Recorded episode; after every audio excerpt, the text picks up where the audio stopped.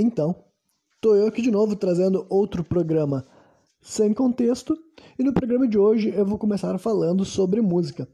E a música que eu escolhi estar compartilhando aqui hoje com vocês se chama Runaway Train, da banda Avantasia. Então, uh, eu não tenho certeza, mas se não me engano, a última vez que eu tinha falado sobre música era de uma música chamada Lonely Train. Então, por coincidência, eu vou falar de duas músicas que utilizam trens como metáfora em, sequência, né, digamos assim, mas eu juro que não foi intenção, foi, sei lá, simplesmente foi uma música que eu acho que tem seria interessante eu fazer uma análise eventualmente, porque essa é uma das músicas, assim, olha, que eu realmente acho do caralho, assim, um ponto de vista, assim, uh, bem amplo, sabe? É uma das, sei lá, não sei se dá pra dizer que é uma das minhas músicas favoritas, mas definitivamente é uma das melhores músicas que eu gosto, digamos assim, sabe? Tipo, de todas as músicas que eu gosto, essa é uma daquelas que eu considero ser uma boa música, né? E para começar, eu já tinha nem destaquei muito sobre o artista, mas eu já tinha falado de Avantasia, pelo menos uma, uma vez, tenho certeza que já falei, não sei se já falei de duas músicas desse artista, né? Que é um super grupo de power metal, blá blá blá, né? E essa música vem bastante disso. Eu tô fazendo blá blá blá porque eu já falei sobre isso em outras questões, né? A única, outros programas. Eu só vou estabelecer que essa música aqui é bem longa, ela tem mais de 8 minutos, ela tem quase 9 minutos, na verdade, acho que é 8 minutos e 44 segundos. Tipo, e até para mim isso é incomum, sabe? Apesar de rock e metal ser algum dos gêneros que mais comumente se atreve a pisar em músicas tão longas assim, embora não seja uma regra, embora não seja assim, né, um bagulho que tu vê com certa frequência, mas né, como a Vantasia é uma banda de power metal e de ópera metal e de uh, metal progressivo também, sabe? É um dos gêneros que pode em algum momento fazer músicas tão longas. Eles não fazem muito, essa é uma das poucas, só que, né, de fato eu Sempre que eu paro para ver ela, vale a pena assistir esses oito minutos, porque eu acho que ela é uma música que a estrutura dela se justifica ter esses oito minutos, sabe? Ela tem bastante, tipo assim, eu realmente nem acho, eu nem sei se é uma música que eu posso indicar só para quem gosta de metal, tá ligado?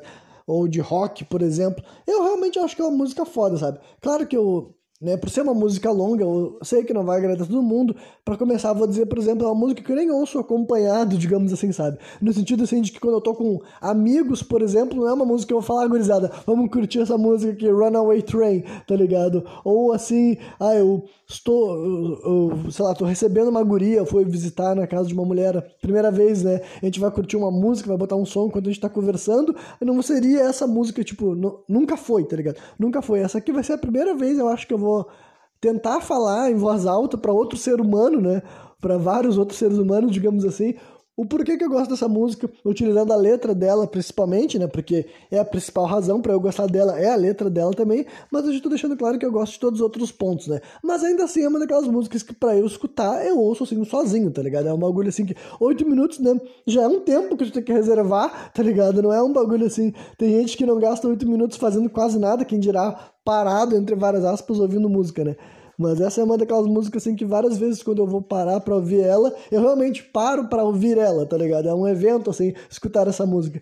E né, ela sai de um álbum chamado The Wicked Symphony de 2010, então ela já tem assim uns 13 anos de idade, e eu digo para vocês que de fato eu considero assim, é uma música incrível, sabe?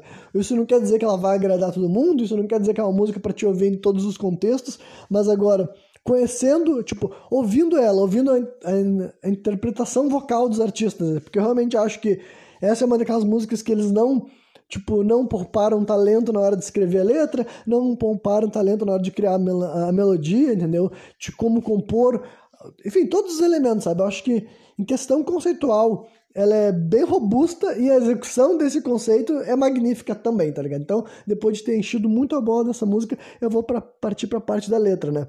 Esse álbum aqui já é da segunda etapa da banda, né? Os dois primeiros discos do Avantasia são literalmente uma ópera metal. Cada vocalista interpreta um ou dois personagens específicos, né? E tem um grupo de, sei lá, sete vocalistas que eles vão, tipo, eles não cantam todas as músicas, né? Eles vão se revezando em várias músicas diferentes.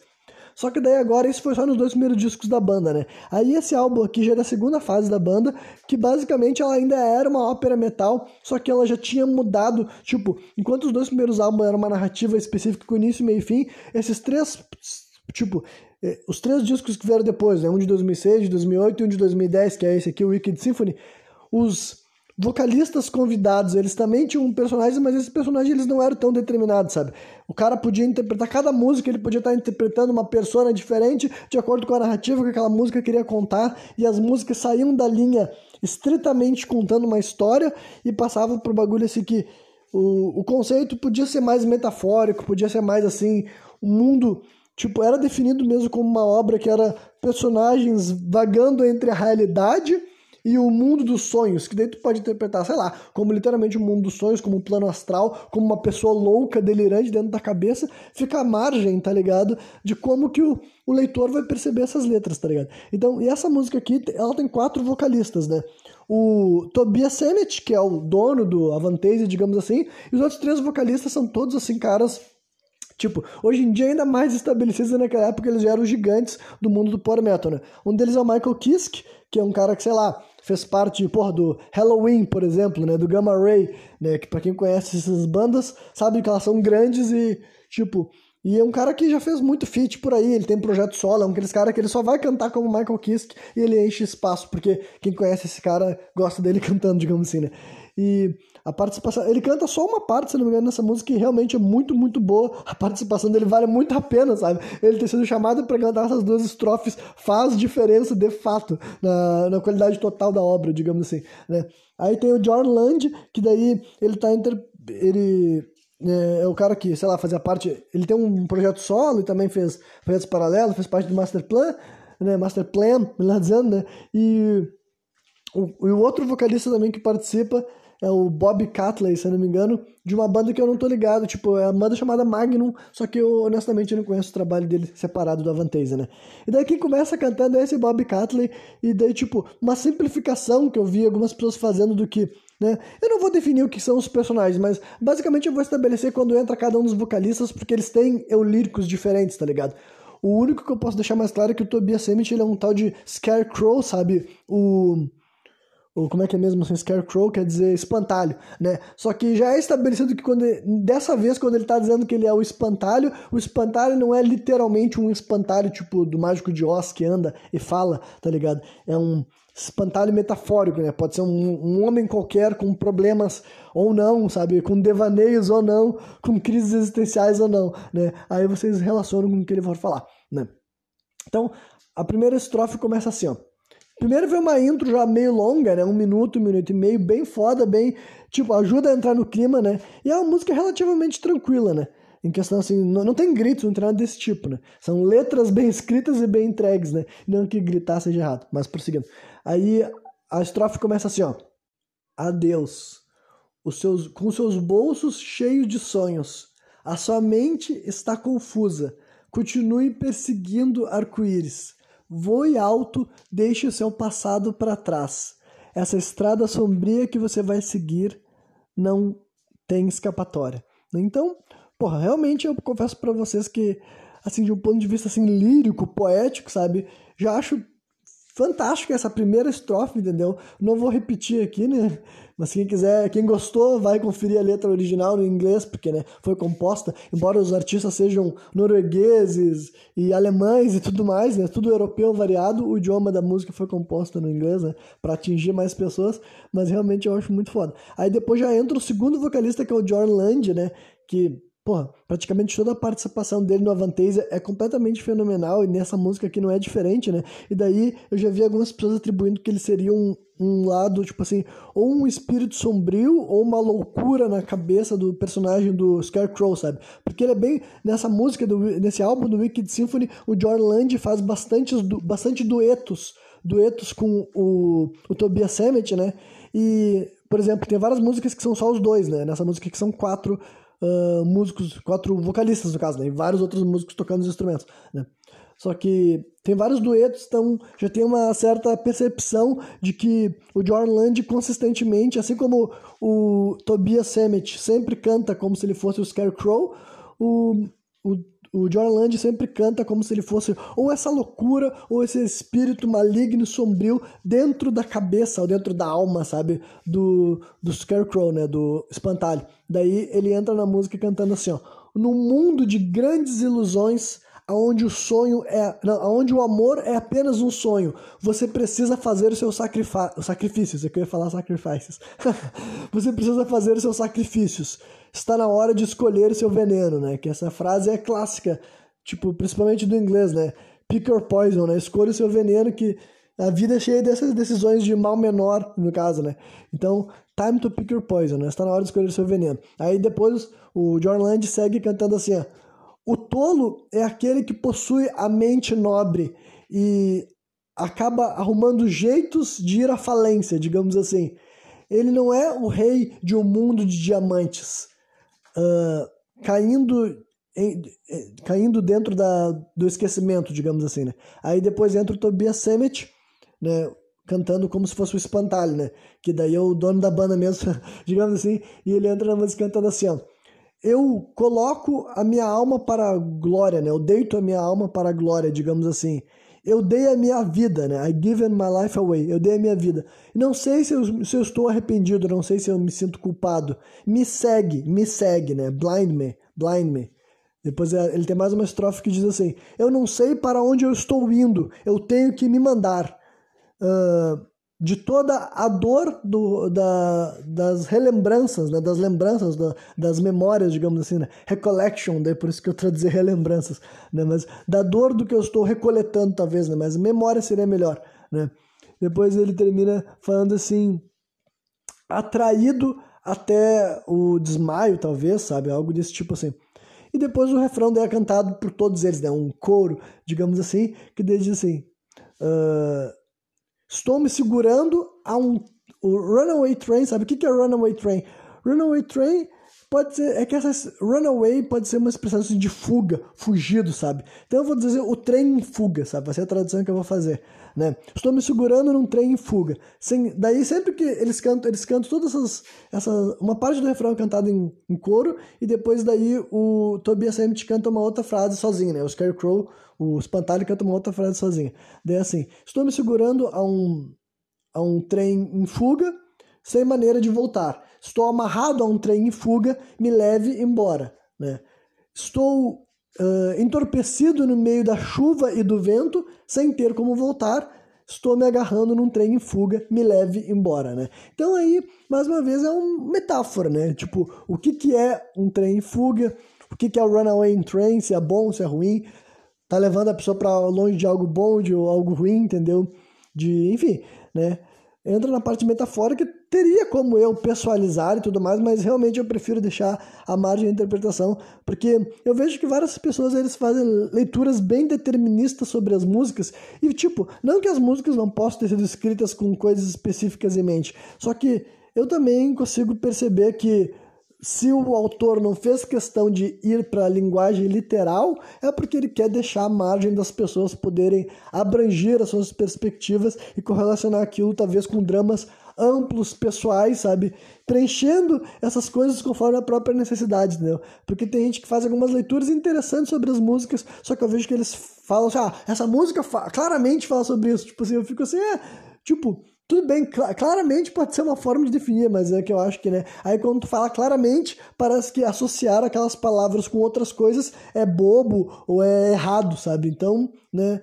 Eu não sou muito a favor desse tipo de leitura tão determinista, quando, obviamente, o artista escolheu ir para o ramo da simbologia, da metáfora, e não da, né, da especificidade, né?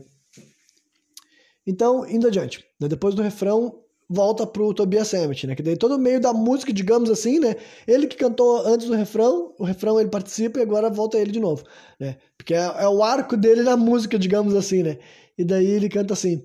Uh, se eu sou um estranho para mim mesmo, então eu tenho que me afastar de mim. Melhor do que isso, eu tenho que me mandar, me mandar. Ele está falando get away, estou traduzindo como me mandar. Sabe? Get away, get away. Está na hora de pegar o meu veneno, né? Ou de escolher o meu veneno. Aí dá para ver que ele fez uma alusão à frase que o John Land falou lá em cima, entendeu? Por isso que dá para ver que eles têm uma certa sintonia, né? Lá na segunda ou terceira estrofe, o John Land diz: está na hora de escolher o seu veneno, e daí agora o o personagem do Tobias diz está na hora de pegar o meu veneno, entendeu? Como se fosse o presente daí agora, né? E deu para ver que a, a ideia, a semente que o John Land plantou na cabeça dele está dando frutos agora nesse momento, digamos assim, né? E depois ele. Mais uma outra estrofe dele cantando que diz o seguinte: Eu sinto o diabo sentando no meu pescoço, me guiando em direção ao desconhecido. Ó oh, Pai, me perdoe porque eu não porque eu não sei o que eu estou fazendo, né? Então, esse Pai, né, é Deus, é algo do tipo, possivelmente, né? Mas vamos deixar por aí. E depois, aí quem assume daí a letra é o John Land, né, cantando com essa persona possivelmente maléfica que ele se manifesta. Ele canta assim: É algo da natureza humana se manter distante da dor. Pegue um trem em direção ao êxtase. Siga adiante, siga adiante. Aí muita gente fala essa, essa frase aqui como se ela fosse. Tipo assim, eu já vi analogias que ela fala sobre pessoas que vão ter, tipo, dependência química, por exemplo, sabe? E é uma analogia fácil, entendeu? E tudo bem, eu acho que é uma interpretação válida também, né? Só que esse aqui é um ponto que eu posso ilustrar que, tipo, determinar arbitrariamente que o trem para o êxtase especificamente tem que ser experiência com né? E quando as pessoas falam isso, elas querem falar do pior experiência aditiva, né? Geralmente quem fala isso daí nem tá falando assim uma experiência positiva com uma substância psicodélica. Tá querendo dizer que o trem para o êxtase, sabe, se manter longe da distância, especificamente são a pessoa addicted, né? E mais uma vez, não que não tenha sido escrito, talvez tenha sido escrito com essa intenção exatamente essa, tá ligado? Sem nenhuma outra exceção. Pode ter sido, né? Mas eu também acredito que, né, de vez em quando as pessoas enxergam aquilo que elas querem, sabe? Aí prosseguindo, e ele diz o seguinte: uh, o mesmo personagem do Jorland, né? Respire o cheiro do paraíso, digamos assim, sabe? Respire o cheiro da fama, né? Você foi até o inferno e voltou. Você não pode mudar as coisas mesmo. Não. Né? Então, né? O que, que, será que ele quer dizer com isso? Você tem o inferno e voltou, né? Depois volta pro refrão, que daí eu não vou ler nesse momento, eu vou ler só no refrão, porque só no final, porque a música termina também cantando o refrão, né? E daí depois disso entra um personagem daí que é cantado pelo Michael Kiske, que ele canta bem dizer a bridge da música, tá ligado? E tipo, que bridge sensacional, né? Isso a música já passou, tipo assim, aos 4 minutos e 40, quando uma música normal, entre aspas, podia ter acabado, começa um solo e após o solo vem a bridge, tá ligado? Isso daí, o, o, no caso, a gente vai ver a, a voz do Michael Kiss, que isso já são, sei lá, 5 minutos e meio, 6 minutos. Então, ele foi convocado para cantar quatro estrofes, né? Pelo menos é uma, um feat grande, mas essas quatro estrofes talvez seja a melhor parte de uma música que eu já considero excelente por inteiro, sabe? Realmente, é, sem exagero, me arrepia quando eu estou sabe, focado na música, prestando atenção na letra e na mensagem, na entrega, eu fico assim, caralho, isso daí foi de outro mundo, né? Ele começa cantando assim, ó. Uh, buscando conquistar o mundo, você enxergou o espelho se despedaçar. E nesse momento você ficará. Uh, é, você enxergará, né? You watch, né? Então é isso aí. Buscando conquistar o mundo, você enxergará o espelho se despedaçar.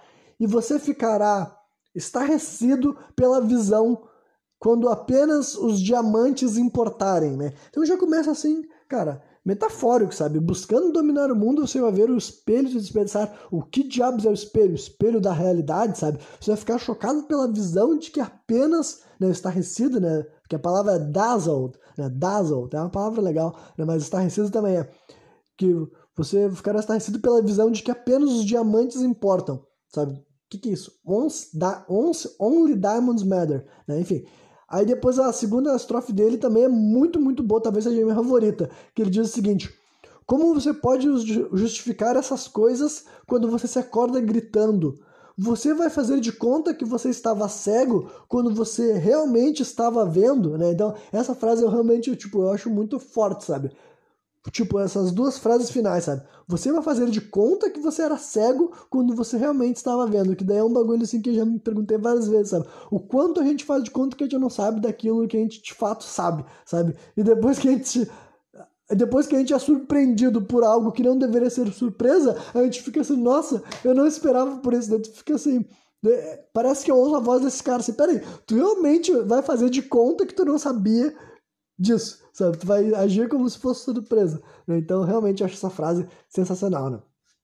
Depois ele prossegue uma terceira estrofe cantada por ele, pelo Kisk, que diz o seguinte: A sua imagem em todos os lugares, um, um vidro que reflete uma camada de gelo. É grosso o suficiente para dançar em cima num reino de mentiras congeladas, né? Então já foi mais para uma o imaginário da neve, do gelo, que infelizmente a gente não está muito acostumado, né? Mas para esse pessoal deve ser mais comum, né? É Let It Go, assim, tal, Frozen. E depois ele a quarta estrofe se liga a esse imaginário porque ele começa assim, ó. uh, uh, mas o gelo vai quebrar, né? Então se lembra que a última coisa que ele falou é grande o suficiente para dançar em cima no seu reino de mentiras congeladas mas o gelo vai quebrar, né? Então dá a entender assim que, né, um reino de mentiras congeladas, grosso o suficiente. Então muitas mentiras que vão ruir, vão partir, né? E você vai gritar repentinamente: "Ó oh, garoto, o gelo vai quebrar" e você vai sentir o seu coração rasgando. Então uma letra assim meio que forte, né? Mas ainda assim, cara, a, ela não é entrega com leveza, né, sabe? Não é como se o Michael Kiske viesse nessa música para passar um um melzinho na pessoa, sabe? Ele entra para dar uma. Tipo, para quem essas palavras dele são direcionadas? Provavelmente o personagem de Tobias Sammet, né? O, o Scarecrow, né? O espantalho. Então, todas essas coisas aí e tal, mas ainda assim, cara, não importa, sabe? Literalmente, não importa, é foda de qualquer maneira, né? Pode associar com a tua vida também, se for o momento certo, né? E daí, quando ele termina isso daí, já entra o Tobias Sammet na melhor, tipo, na melhor participação da música dele nessa música. Nessa música. É, pode ser. Na, na melhor participação dele nessa música, é isso que eu queria ter dito. Porque eu não sou muito fã da performance dele nessa, nessa música como inteiro, só que nessa parte aqui que ele chega, tipo, literalmente assim, assim que o Michael Kiske fecha a boca, ele entra ocupando espaço, sabe, sem vácuo nenhum. É, realmente era um bagulho difícil, era um, uma tocha difícil de segurar e manter acesa, mas ele não decepciona, de fato, sabe? Ele consegue manter esse, essa bridge fantástica num crescendo sabe? Incrível. Daí ele entra cantando assim, ó. Uh, seguindo em direção a um mundo de flores de flores engraçadas, seguindo em direção a um grande mundo branco, né? White, wow, white Wide World, né? www. Aí tu até pode pensar se isso foi alguma referência à internet, sabe? www. Wide, wide, wide, white Wide World, né? Depois ele Continua a estrofe cantando assim. Se voltar aqui, machucaria o meu orgulho. Eu prefiro dar uma outra volta, né? Então, aí, o que, que isso quer dizer, né? Voltar aqui machucaria o meu orgulho, prefiro dar uma outra volta. Seguindo adiante, com o inverno no meu espelho, seguindo adiante em direção ao desconhecido. Se eu me acordar em outro dia sentindo dor, eu tenho que pegar apenas mais um trem, né? Aí entra nessas mais uma vez, cara. Olha, dá para fazer uma associação com com drogas também, mas eu acho que não é exclusivamente com isso, entendeu? Dá para te pegar e abranger o escopo de coisas que essas frases querem dizer, né? Mas seguindo adiante, né, com o inverno no meu espelho. Será que isso é bom, tá, tá ligado? Considerando que agora há pouco a analogia de coisas frias, de coisas geladas, estava levando para a esfera de algo ruim, de mentiras. Então, quem sabe ele seguir adiante com o inverno no espelho desse personagem não seja algo de todo ruim, tá ligado? Não seja algo antiético e imoral, né? Seguindo adiante em direção ao desconhecido. Se eu me acordar mais uma vez sentindo dor, eu tenho que pegar apenas mais um trem. Então, é isso aí, cara. Eu acho muito foda. Né? E daí termina a bridge, digamos assim, só que daí a música fica. Tipo, como ela tinha aumentado o ritmo, né? Porque o Michael Kiske ele entra e ele começa a aumentar, sabe? Tipo, ele chega mais suave, ele começa a dar umas puxadinhas, puxadinha, quando vê a música está embalada, e quando entra o Tobias Emmett, ela já tá full-fledged, sabe? Indo totalmente assim, rapidão mesmo. E daí ela se acalma depois dessa última frase, né? Volta para um, um piano um teclado bem remanescente, a intro da música, né? E daí e volta o vocalista que cantou lá no começo, que cantou a primeira estrofe lá, ele vai cantar essa, essa penúltima estrofe, digamos aqui, sabe? Que daí ele canta assim, ó, os dias seguem, né? Os dias seguem, days gone by, né? Os dias passam, digamos assim. Quem é que quer viver para sempre? É uma, é uma pergunta, né? Ou quem gostaria de viver para sempre? Uh, de joelhos na sua própria estrada, que foi pavimentada com boas intenções. Voe alto, aonde os anjos nem conseguem respirar mais. Alguns se atrevem a ficar cego, outros ficam para trás, né? Pô, esse cara aqui também, cara, ele só canta duas estrofes na música. Eu não sei se foi ele que escreveu, não sei se foi alguém que escreveu e, convidou ele para cantar, eu não sei, mas essas duas estrofes, cara, a, a, primeira estrofe dessa música e essa estrofe que ele volta para cantar aqui, mano, é uma chapuletada na cabeça, cara. Que letra boa, sabe? Tipo em português, em inglês, sei lá. É muito assim. Alguns se atrevem, alguns se atrevem a ficar cego ou, ou quem sabe até alguns se atrevem a se cegarem, eu não sei qual seria o termo certo, né? Outros ficam para trás, né? Pô, Bom demais, cara, não tem comparação. E daí, depois o refrão é cantado até o final, ele é cantado umas duas, três vezes até o final. Eu só vou ler uma segunda e última vez, né? Que daí é eles cantando em coro, né? Com o Tobias Emmett tendo algumas partes só dele. Que daí diz o seguinte: uh, Eu me seguro num trem em fuga, né? Um, é, era assim que eu tinha traduzido antes, não sei, mas foda-se. Né? Eu me seguro num trem em fuga, né? Sem maneiras de voltar. Estou amarrado a um trem em fuga, me leve embora.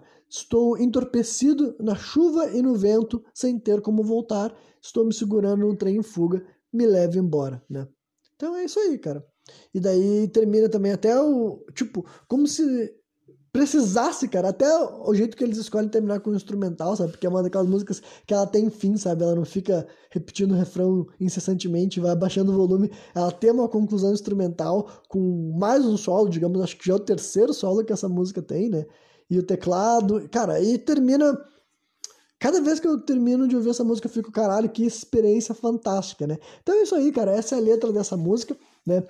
Quem não conhece ela, eu recomendo ouvir. É uma música longa, de fato, né? Mas, olha, se tu não gostar, pelo menos tu ouviu uma música bacana, tu vai ter essa memória que tu ouviu o programa comigo aqui explicando minha interpretação, né? Mas realmente eu considero uma, uma performance incrível, fantástica. De fato, eu não acho que é para todo mundo, eu não acho que é para tu ouvir em todos os momentos, só que para mim, cara, é uma experiência recompensadora, né? E eu acho que como eu já estou fazendo esses programas há muito tempo, eu já estou confortável a ponto de tentar externalizar pensamentos que umas letras assim que são eu não quero. Tipo, eu vou dizer que é mais profunda, tá ligado? Sem, né? Sem medo de soar arrogante, presunçoso, né? Dizer que essa música não tem nenhuma camada de profundidade, sei lá, é pra subestimar os artistas que compuseram ela, é subestimar todo mundo envolvido nesse projeto, né? Então, é uma, uma letra que no começo desse programa eu não me atreveria a fazer, né? Porque eu, eu não estaria confortável, talvez, para externalizar pensamentos tão pessoais e talvez até tão abstratos, né? E ao mesmo tempo, talvez a audiência não teria saco. Não sei se a audiência teve saco nesse momento. Só que eu, né, eu não ouvi esse programa ainda, né? Eu sempre, eu sempre só ouço meus programas depois que eles já foram ao ar, né? Só que me recordando como foi até aqui, eu realmente acho que eu não decepcionei a mim mesmo, né? Quando eu tinha imaginado, ah, é uma música interessante, dá para eu extrair comentários assim que levarão o público à reflexão, né? Porque em essência, né, o programa sem contexto está aqui é isso, né? Esse é o meu objetivo, uh, não vou dizer diário, semanal, tá ligado? O meu objetivo semanal é fazer com que quem pare para me ouvir, no mínimo, tenha reflexões a respeito dessa nossa vida. Enfim, tendo concluído a sessão musical deste programa, eu vou seguir para aquele que eu acredito que será o segundo e último tópico deste programa, que será, sei lá, um, uma espécie de atualização pessoal sobre mim, digamos assim, né? Por que, que eu falo isso? Que basicamente eu consegui manter os programas sem contexto em andamento durante. Agora vai fechar dois anos, né? Mês que vem fecha dois anos desde que eu comecei a fazer podcast sozinho aqui e tal. E eu só consegui manter isso, apesar de com uma frequência menor do que em alguns outros momentos, né? Porque eu me permiti alcançar um estado mental em que os programas seriam criados a partir do que eu estava vivendo, a partir do que eu estava refletindo, a partir de, enfim, coisas bem até pessoais, sabe? Embora eu sempre conseguisse direcionar para um assunto que não fosse sobre a minha vida, né? Era sempre sobre algum tema, algum tópico, algum ponto da sociedade ou questão histórica, enfim, algo nessa linha, né? Ou até alguma obra da ficção também e tudo mais. Só que ultimamente, por várias questões, muito do meu tempo livre, que não é muito, eu tenho gasto pensando sobre questões realmente pessoais, tá ligado? Até assim, o que o meu tempo livre eu gosto fazendo pesquisa variada né, sobre até sobre os programas sem contexto, mas também conteúdo que eu vou utilizar para escrever textos, seja em obras e traduções e coisas desse tipo, né?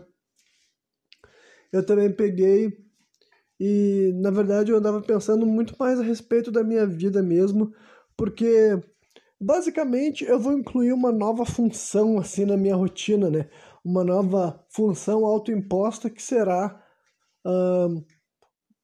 começar a fazer streaming, né? Streaming de jogos, né? Streamar, né? Trazendo um termo também abrasileirado, assim na Twitch. Provavelmente depois vou upar né? as lives inteiras, né? Nos que as pessoas chamam de VOD, né? Pro YouTube depois. E isso meio que veio do nada, tá ligado? Veio assim, é uma oportunidade que surgiu na minha vida realmente inesperadamente em dezembro, mais ou menos, né? E daí, no mês de dezembro, no mês de janeiro, eu estive assim renegociando várias partes assim da minha rotina e da minha vida para incluir esse novo projeto, porque assim, é um negócio que apesar de fazer muito tempo que eu sequer pensava nessa possibilidade, eu já tive essa pretensão muito tempo atrás, né? Para quem não sabe, se tu pesquisar aí no YouTube Champs, sabe? Champs assim com C H A M P Z, né? Champs e daí, tipo, o meu canal é bem pequeno, mas se tu, se tu colocasse em Champs Hearthstone, né? Ou Champs Duel of Champions, né? Bota ou Champs Card Game, que daí vai aparecer assim e tal, né? Vai, tu vai ver que eu cheguei a postar algumas dezenas de vídeos há, sei lá, 10 anos atrás. Quer dizer, eu não tenho certeza. Né? É, do, é do começo de quando o Hearthstone estava sendo lançado e quando existia ainda um jogo chamado Duel of Champions, que não existe mais. Eu também postei um, um, uns gameplays de Castlevania, né? o Super Castlevania 4 do Super Nintendo. Tipo, basicamente é o que muita gente tentou fazer há 9, 10 anos atrás, né? Gravar gameplay de jogos variados e upar conteúdo pra internet, né? E claro, tipo, o bagulho bem amador, mas né, eu cheguei a fazer durante alguns tempos, né, alguns meses, só que naquela época realmente eu tinha um computador bem ruim, né? E não melhorou muito desde aquela época. Então foi um bagulho assim que, embora também teve uma segunda etapa do canal, que daí eu comecei a gravar com através de jogos que eu gravava no celular e tudo mais, né? E, e tal. Só que daí no final das contas também não, não, não foi adiante. Só que um, é o tipo de que eu já tive alguma, em algum momento da minha vida tive essa vontade, né? Porque, sei lá, eu gosto de jogar jogos, né? Tipo, sempre foi um dos meus entretenimentos inúteis favoritos, né? O tipo de coisa assim que uh, me distrai, né? Quando eu tô afim de gastar tempo, digamos assim, jogos sempre foi uma das coisas que eu escolhi fazer, né? E eu gosto de falar a respeito das coisas, tá ligado? Então, jogar e falar sobre os, os jogos que eu jogo seria, tipo, normal para mim, sabe? Dentro dos meus, das minhas criações de conteúdo. Só que por diversas questões, eu me afastei cada vez mais disso, né? Porque eu não tava, tipo, vendo isso como algo, uma criação, seria só um entretenimento. E como tinha outras coisas que, além de, tipo, não além de entretenimento, mas coisas que para mim era uma criação de conteúdo, principalmente a minha obra literária, mas não exclusivamente, sabe? Várias outras formas de rentabilizar a minha escrita, né? Uh, e se não fosse relacionado à escrita, também tinha o projeto do podcast, por exemplo, que é uma criação de conteúdo. Né? Eu também tentei escrever uh, textos para a internet também, são coisas que eram tipo assim, tinha mais a ver com ambições minhas a longo prazo. Então, jogar os jogos estava cada vez mais reduzindo a algo que eu reservava pouco tempo, reservava pouca prioridade também, assim, em pesquisa, em me envolver também com os jogos, tá ligado? Era pouco tempo. Só que daí agora, como tá surgindo, surgindo não, já surgiu, tá ligado? Já surgiu. A qualquer momento eu posso iniciar a streamagem. Tem tipo assim, microfone, webcam, um, um, computador que consegue reproduzir jogos e captar e streamar, sabe, em qualidade decente para internet e tudo mais. Então, a qualquer momento eu posso começar a streamar. É basicamente eu sei que nesse ponto, né, Tipo, eu peço perdão para quem tá ouvindo o programa até aqui, mas como eu falei, ele vai ser muito pessoal, sabe? Muito mais pessoal do que a maioria dos programas sem contexto, que apesar do programa sempre ser feito por mim e unicamente por mim, né, geralmente eu faço temas que abrangem mais pessoas, né? Embora dessa vez aqui, enfim, é por causa do jeito que a minha vida tá sendo, tá se desenrolando nesses últimos semanas ou meses, quem sabe, né? É o tipo de coisa que como eu falei, esse projeto só conseguiu sobreviver porque eu não me limito de falar sobre as coisas que estão uh, me distraindo, sabe? Estão tomando conta da minha mente. Sempre que eu vou gravar aqui um programa, faço sobre alguma coisa que eu tô tendo uma vontade real de comentar sobre aquele assunto, né? E por alguma razão, dessa vez, tem a ver com a minha própria vida, porque, sei lá, quando eu ouvir esse programa aqui depois, talvez faça mais sentido para mim, né? Mas enfim, eu sei que nesse ponto eu estou adiando essa estreia, que vai acontecer, sabe? Eu sei que inevitavelmente eu vou acabar uh, me enchendo da minha demora e eu vou botar a mão na massa, tá ligado? Esse momento vai chegar, né? Eu vou me saturar dessa espera que eu tô me impondo. Só que eu já me conheço o suficiente para saber algumas das razões de que isso está acontecendo. Em primeiro lugar, eu estou passando sim por um processo de auto-sabote. Aí é uma coisa que eu posso tentar colaborar minha experiência pessoal uh, com outras pessoas, né? Porque eu sei o que, que é os receios e as razões reais que levam as pessoas a, tipo assim, postergar. Será que é essa palavra que eu quero usar nesse momento? Acredito que sim, sabe? Levam as pessoas a postergar empreendimentos pessoais que elas gostariam de fazer, né? E aí quando eu utilizo a palavra empreendimento, eu não estou querendo utilizar aquele termo mais assim, como eu posso dizer, controverso da atualidade, sabe? Que as pessoas relacionam com toda uma parada política. Empreendimento pessoal, eu quero dizer assim, qualquer coisa que ninguém além de ti mesmo tá cobrando que tu faça aquilo, sabe? Não é a mesma coisa assim que o emprego remunerado que tu tá fazendo em busca por causa do, da, da renda que aquilo lá vai te gerar, não é a mesma coisa que uma obrigação até social, uma obrigação até familiar, sabe? É alguma coisa que. Eu vou dar um exemplo: escrever um livro, tá ligado? Ninguém que escreveu um livro, pelo menos o primeiro livro que tu escreve, nunca é escrito sem, tipo assim, por uma pressão externa, sabe? Pode ser depois que se tornou um escritor, tu já tem um público, tu já tem, sei lá, uma editora que te cobra alguma coisa desse tipo, sabe? Alguém que espera que tu volte a escrever. Só que o teu primeiro livro só vai ser escrito a partir do momento que tu condicionar a tua cabeça a escrever aquela obra, sabe? Quer isso leve uma semana, um mês, um ano, sabe? O tempo que for, né? E como eu já tive essa experiência, né? Eu já escrevi dois livros, estou escrevendo o meu terceiro livro nesse exato momento. Eu vou, eu vou até comprometer comigo mesmo aqui, né?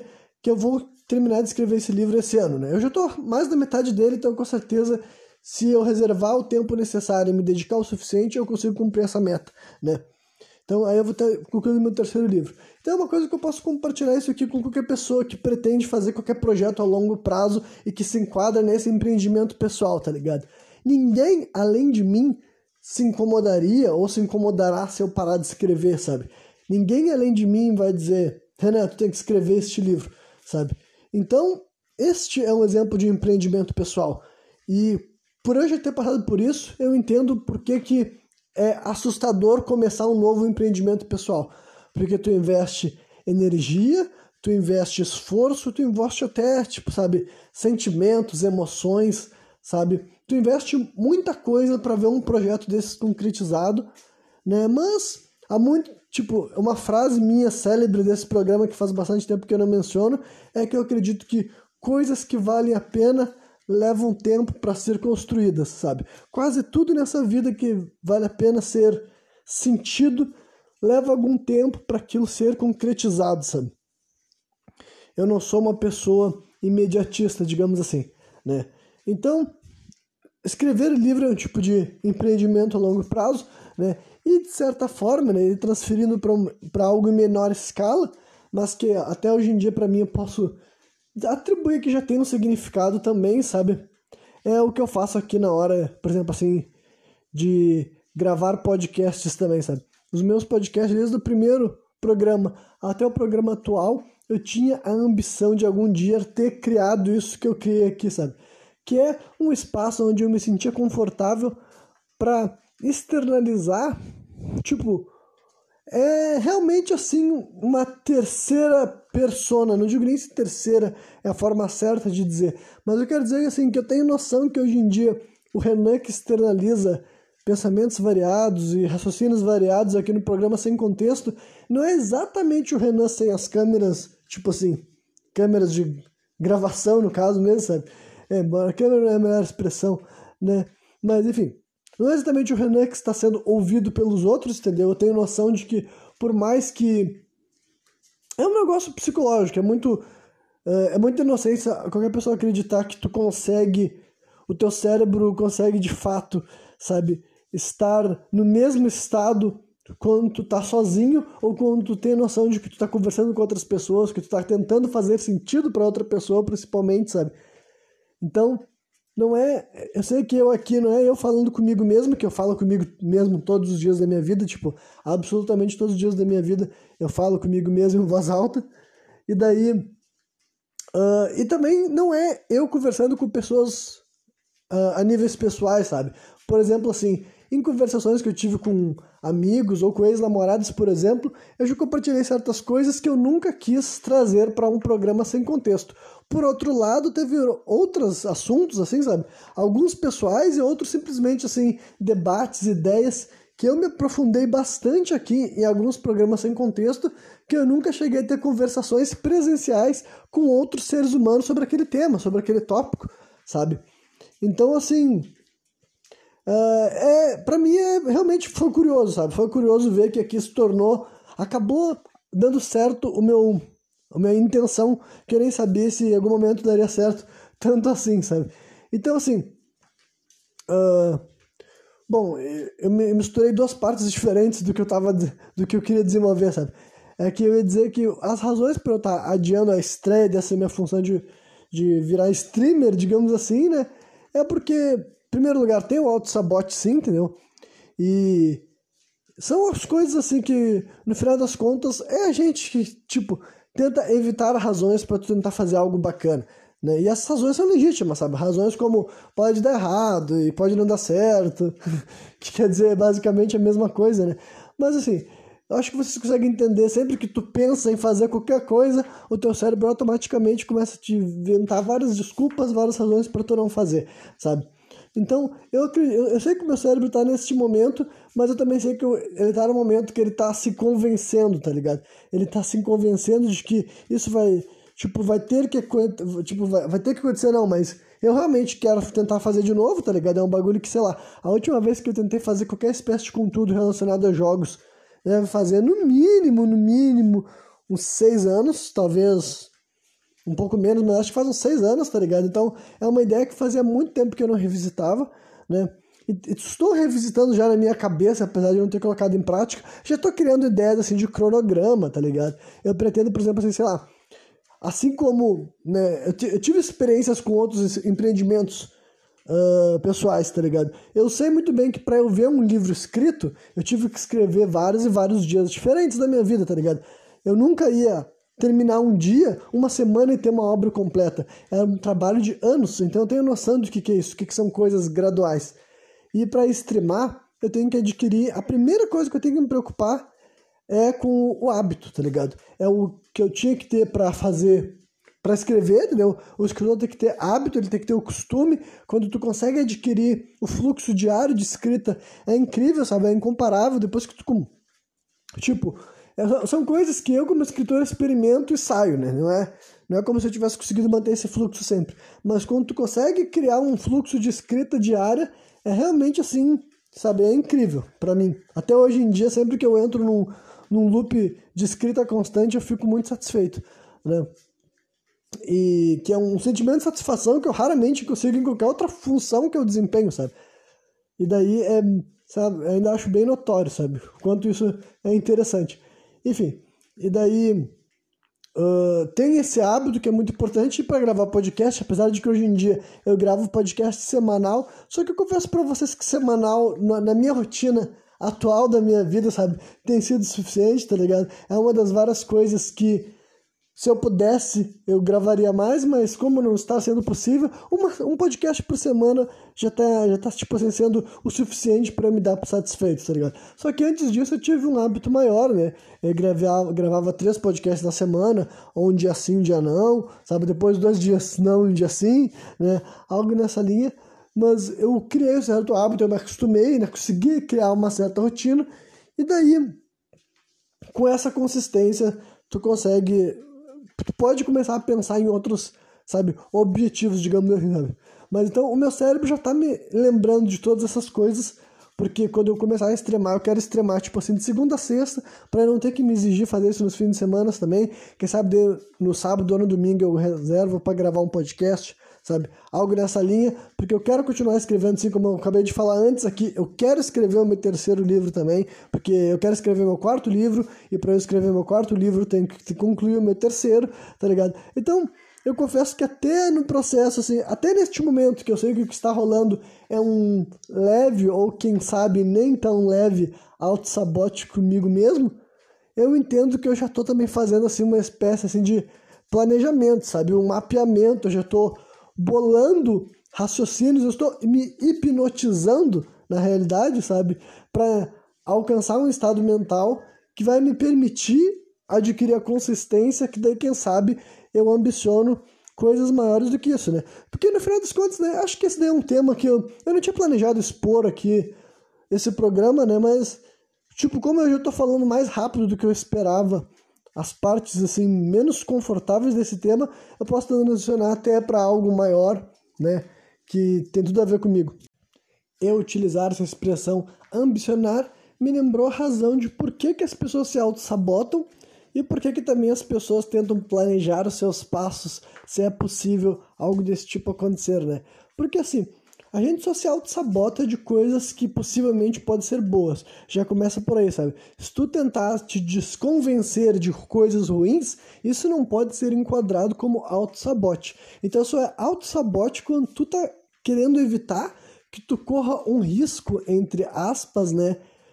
Porque qual o risco que é tu tentar fazer qualquer coisa, basicamente, sabe? O risco é o do fracasso, sabe? Que é um tema que eu também já abordei em programa sem contexto mais de uma vez, né? E você sabe muito bem, cara, que eu conheço o fracasso, eu conheço assim, de perto, sabe? Assim como o pica-pau, né? Aquele, o pica-pau já recebeu a fome na casa dele e ele esteve cara a cara com a fome conversando com ela, sabe?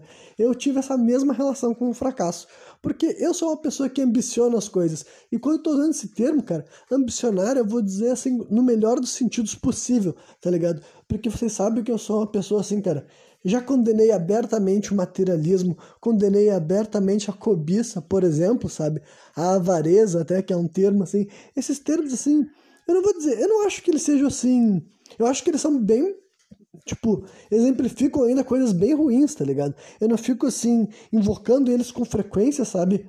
Porque eu não quero que eles se, sejam banalizados, mas de fato eu considero essas coisas uh, ruins no, no sentido mais puro da palavra maldade, tá ligado?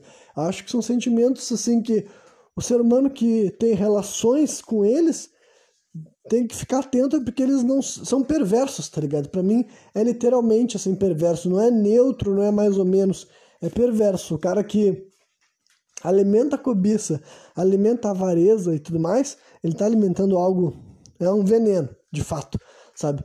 Então, eu acredito nisso. Só que ainda assim eu acabei de utilizar a palavra ambicionar, porque de fato eu acho que existe uma ambição que não está intrinsecamente relacionada à cobiça e ser avarento, tá ligado?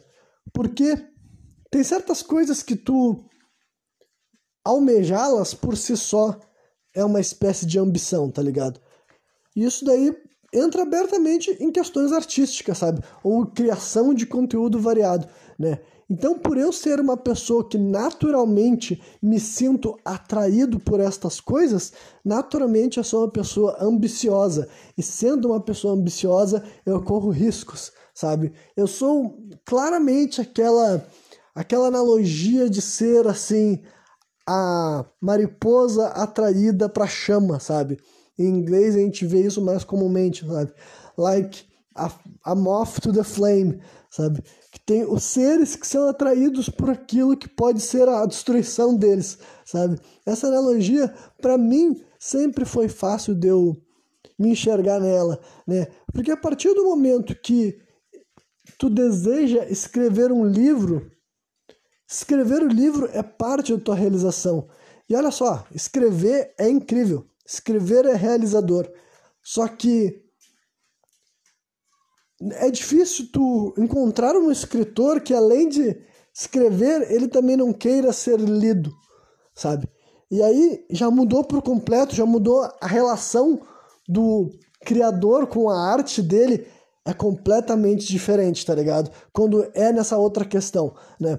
Aí assim, olha, isso aqui vai ser profundo, pessoal, mas é acho que é relacionável para qualquer outro criador de arte, quem sabe até criador de conteúdo, mas assim, olha, toda arte é conteúdo, mas nem conteúdo é arte, entendeu? E eu não queria entrar nessa eu não vou entrar nesse debate sozinho aqui, né? não faz sentido eu sozinho ficar argumentando. Que poderia fazer, já fez isso várias vezes, tá ligado? Só que eu não quero entrar nessa história.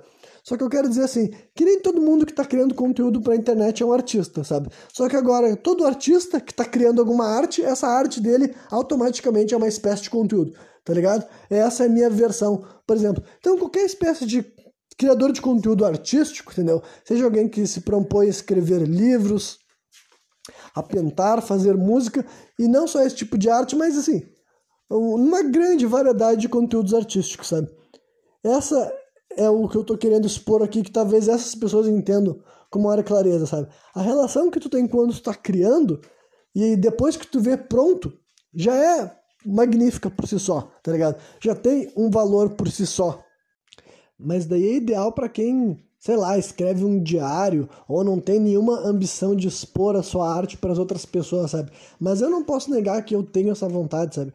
E ainda por cima, eu sou um daqueles caras que é uma espécie assim de ditadorzinho de conteúdo, tá ligado? Porque eu quero escrever o meu livro pensando em mim, sabe? No meu gosto, como se eu fosse o público-alvo. Eu quero criar um podcast pensando em mim e provavelmente quando eu fazer minha live streamando jogos, eu vou fazer também pensando em mim. Essa é outra coisa que eu tô é outra das razões que eu estou justificando como razão para odiar a estreia do projeto é que eu não sei nada muito popular que me agrada, então talvez eu não ligue nada para isso e faça lives jogando absolutamente o que me der na telha, tá ligado? E foda-se que o público não vai gostar, o público não vai ligar, tá ligado? Porque o importante, em primeiro lugar, antes de eu ligar pro público, é, é eu tornar aquilo um hábito, sabe? Eu tornar aquilo que eu tenho vontade de fazer, tenho gosto de fazer. Então, apesar de eu estar buscando a melhor maneira estratégica, sabe? No final das contas, eu sempre opto. A minha estratégia é, sempre é, eu quero fazer algo que eu gosto de estar fazendo, sabe? Se eu não gosto de estar fazendo, não tem propósito, não tem porquê. É, perda de tempo é estúpido, sabe? Então, infelizmente, meu cérebro é assim. Eu sou uma espécie assim, de ditadorzinho na hora de criar. Eu quero eu escolher o que eu vou fazer e espero que as pessoas gostem, tá ligado? E para vocês verem, tipo, de loucura que opera a mente deste menino. Mas enfim, deixa eu ver onde é que eu tinha parado para falar. Uh, podcast, uh, faço do jeito que eu quero, jogar. Ah, não, ambição, né? Então, assim, jogar, tipo, escrever livros, evidentemente que tinha uma ambição no meio do caminho, sabe? E quando eu, quando eu digo ambição, essa palavra eu vou deixar bem aberta, sabe? Não vou definir o que eu quero dizer com isso, mas eu quero Tipo, se tu tá tendo. Tu espera escrever uma obra, espera que outras pessoas leiam, sabe? É um projeto ambicioso por si só, tá ligado? Dentro da. Não, não, não tem como não ser, sabe? Por isso que a maioria das pessoas sequer sujeita a escrever um livro, porque dá trabalho.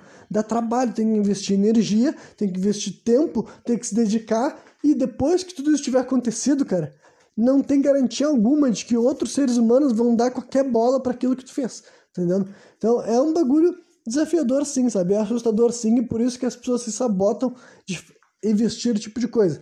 Escrever livro é só um exemplo, né? E depois eu fui pro negócio de podcast também, tá ligado? É o tipo de coisa assim que, olha, eu sei o quão assustador é para várias e várias pessoas a ideia de se expor, tá ligado? E quando eu digo expor, tem várias questões. Expor os pensamentos, se expor como um idiota, por exemplo, assim, ou simplesmente assim, uh, sei lá, sabe? A pessoa vai saber, ah, o mundo vai ver que eu tentei criar um conteúdo. O mundo vai ver que eu tentei fazer algo. Eu investi tempo, eu investi energia, eu anunciei, eu divulguei, eu postei para as pessoas seguirem, eu postei para as pessoas curtirem, para as pessoas ouvirem, tá ligado?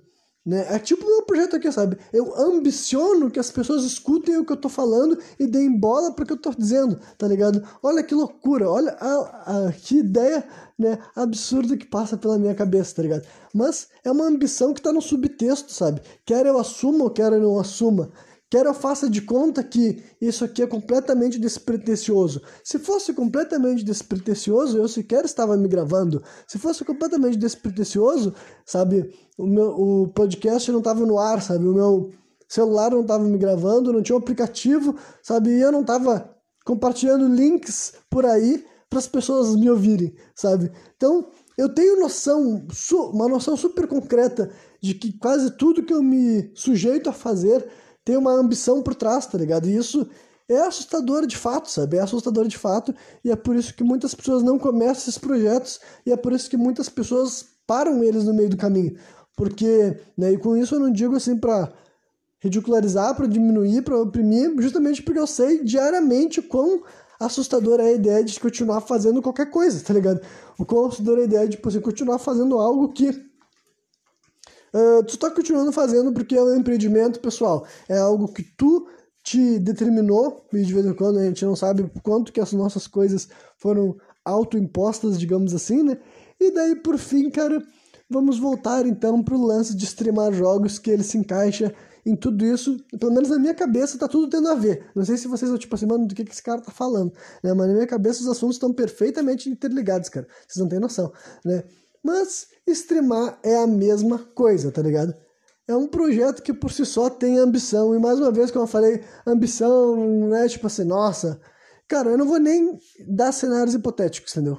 Cada um compreende essa palavra como quiser, né? Mas é a mesma coisa. Se tu vai streamar, se tu vai ir ao vivo e tudo mais, se eu vou botar uma câmera para filmar minha cara, se eu vou colocar um microfone para captar o que eu tô falando, captar as imagens no meu computador e tudo mais, ficar ao vivo durante três ou mais horas, está no subtexto, sabe, do projeto que a ambição que eu tenho é de ser visto, né? Isso vale para todos os projetos, entendeu?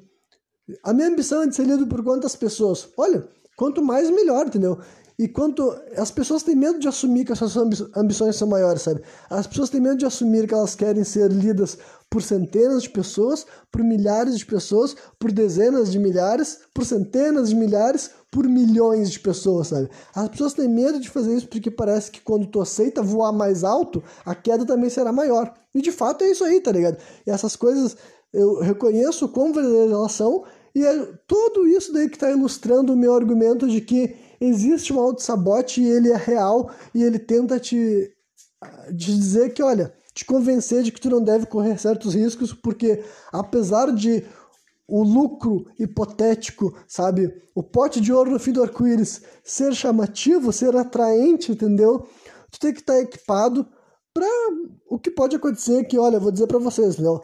Eu, sou, eu como uma pessoa tremendamente ambiciosa, eu vou dizer para vocês que o que eu sempre encontrei no final do meu arco-íris era fracasso, entendeu? Só que, né, eu já disse aqui mais de uma vez e eu vou repetir. Para mim, o verdadeiro sucesso é ir de fracasso em fracasso sem perder a ambição, tá ligado?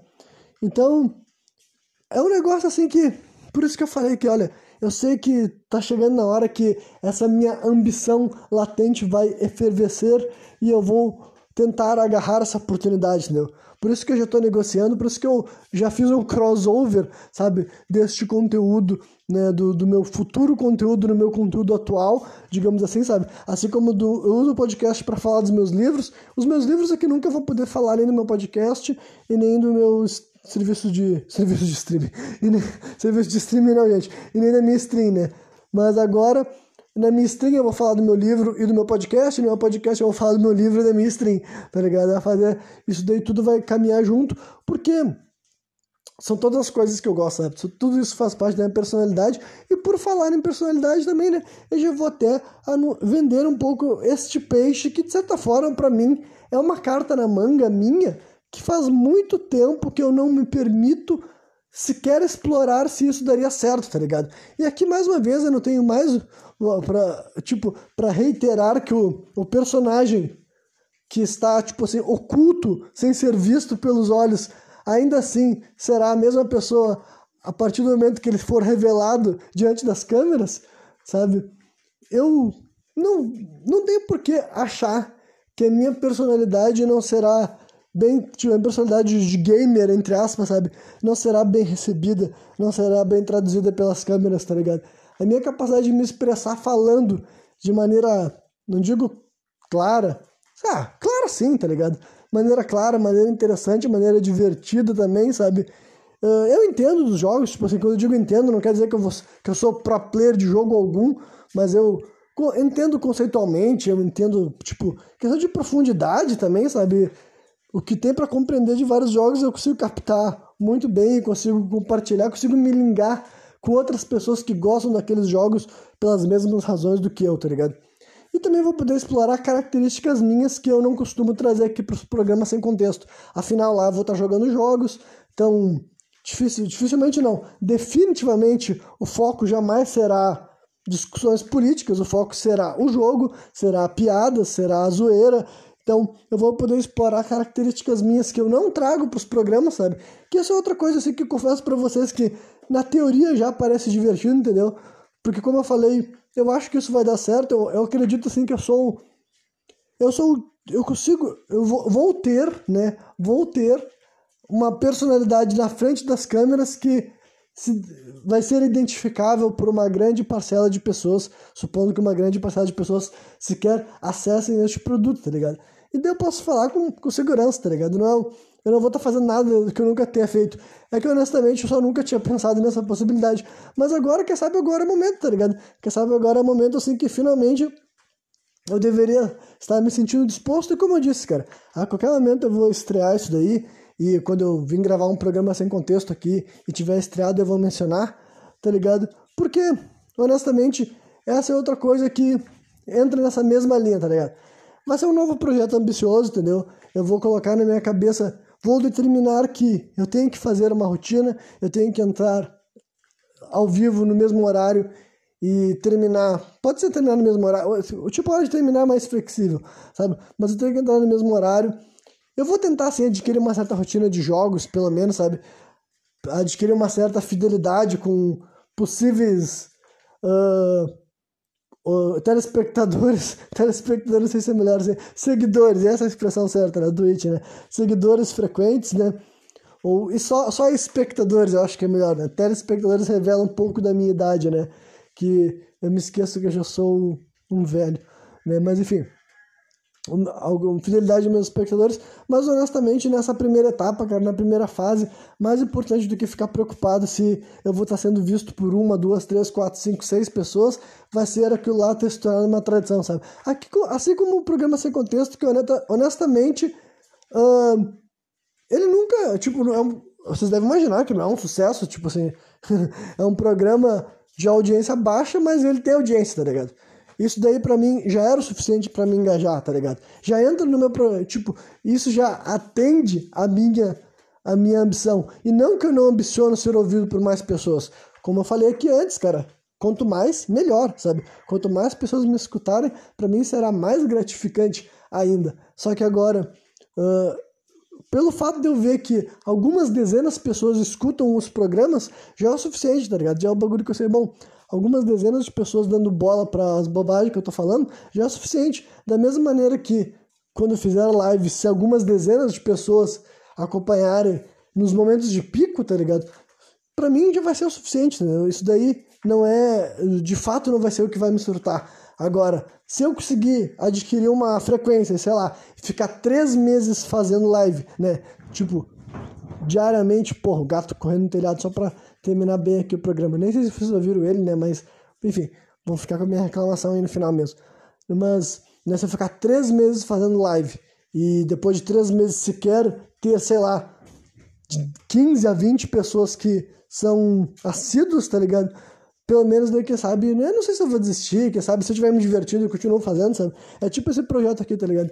Eu Várias vezes eu achei que ele podia parar. Hoje em dia eu já não acho mais que ele vai parar. Eu acho que ele pode ficar, tipo assim, Uh, a frequência dele diminuiu, como já diminuiu aqui, mas honestamente eu.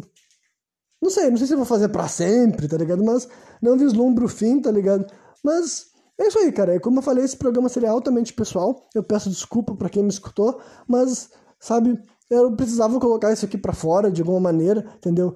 E depois que eu ouvi, talvez alguma dessas coisas que façam maior sentido pro Renan de amanhã, sabe? Que escutar esse programa. E? Né, e é isso aí. Quem me viu até o final, espero que tenha curtido. E que o dia eu estou de volta novamente, trazendo mais um programa sem contexto.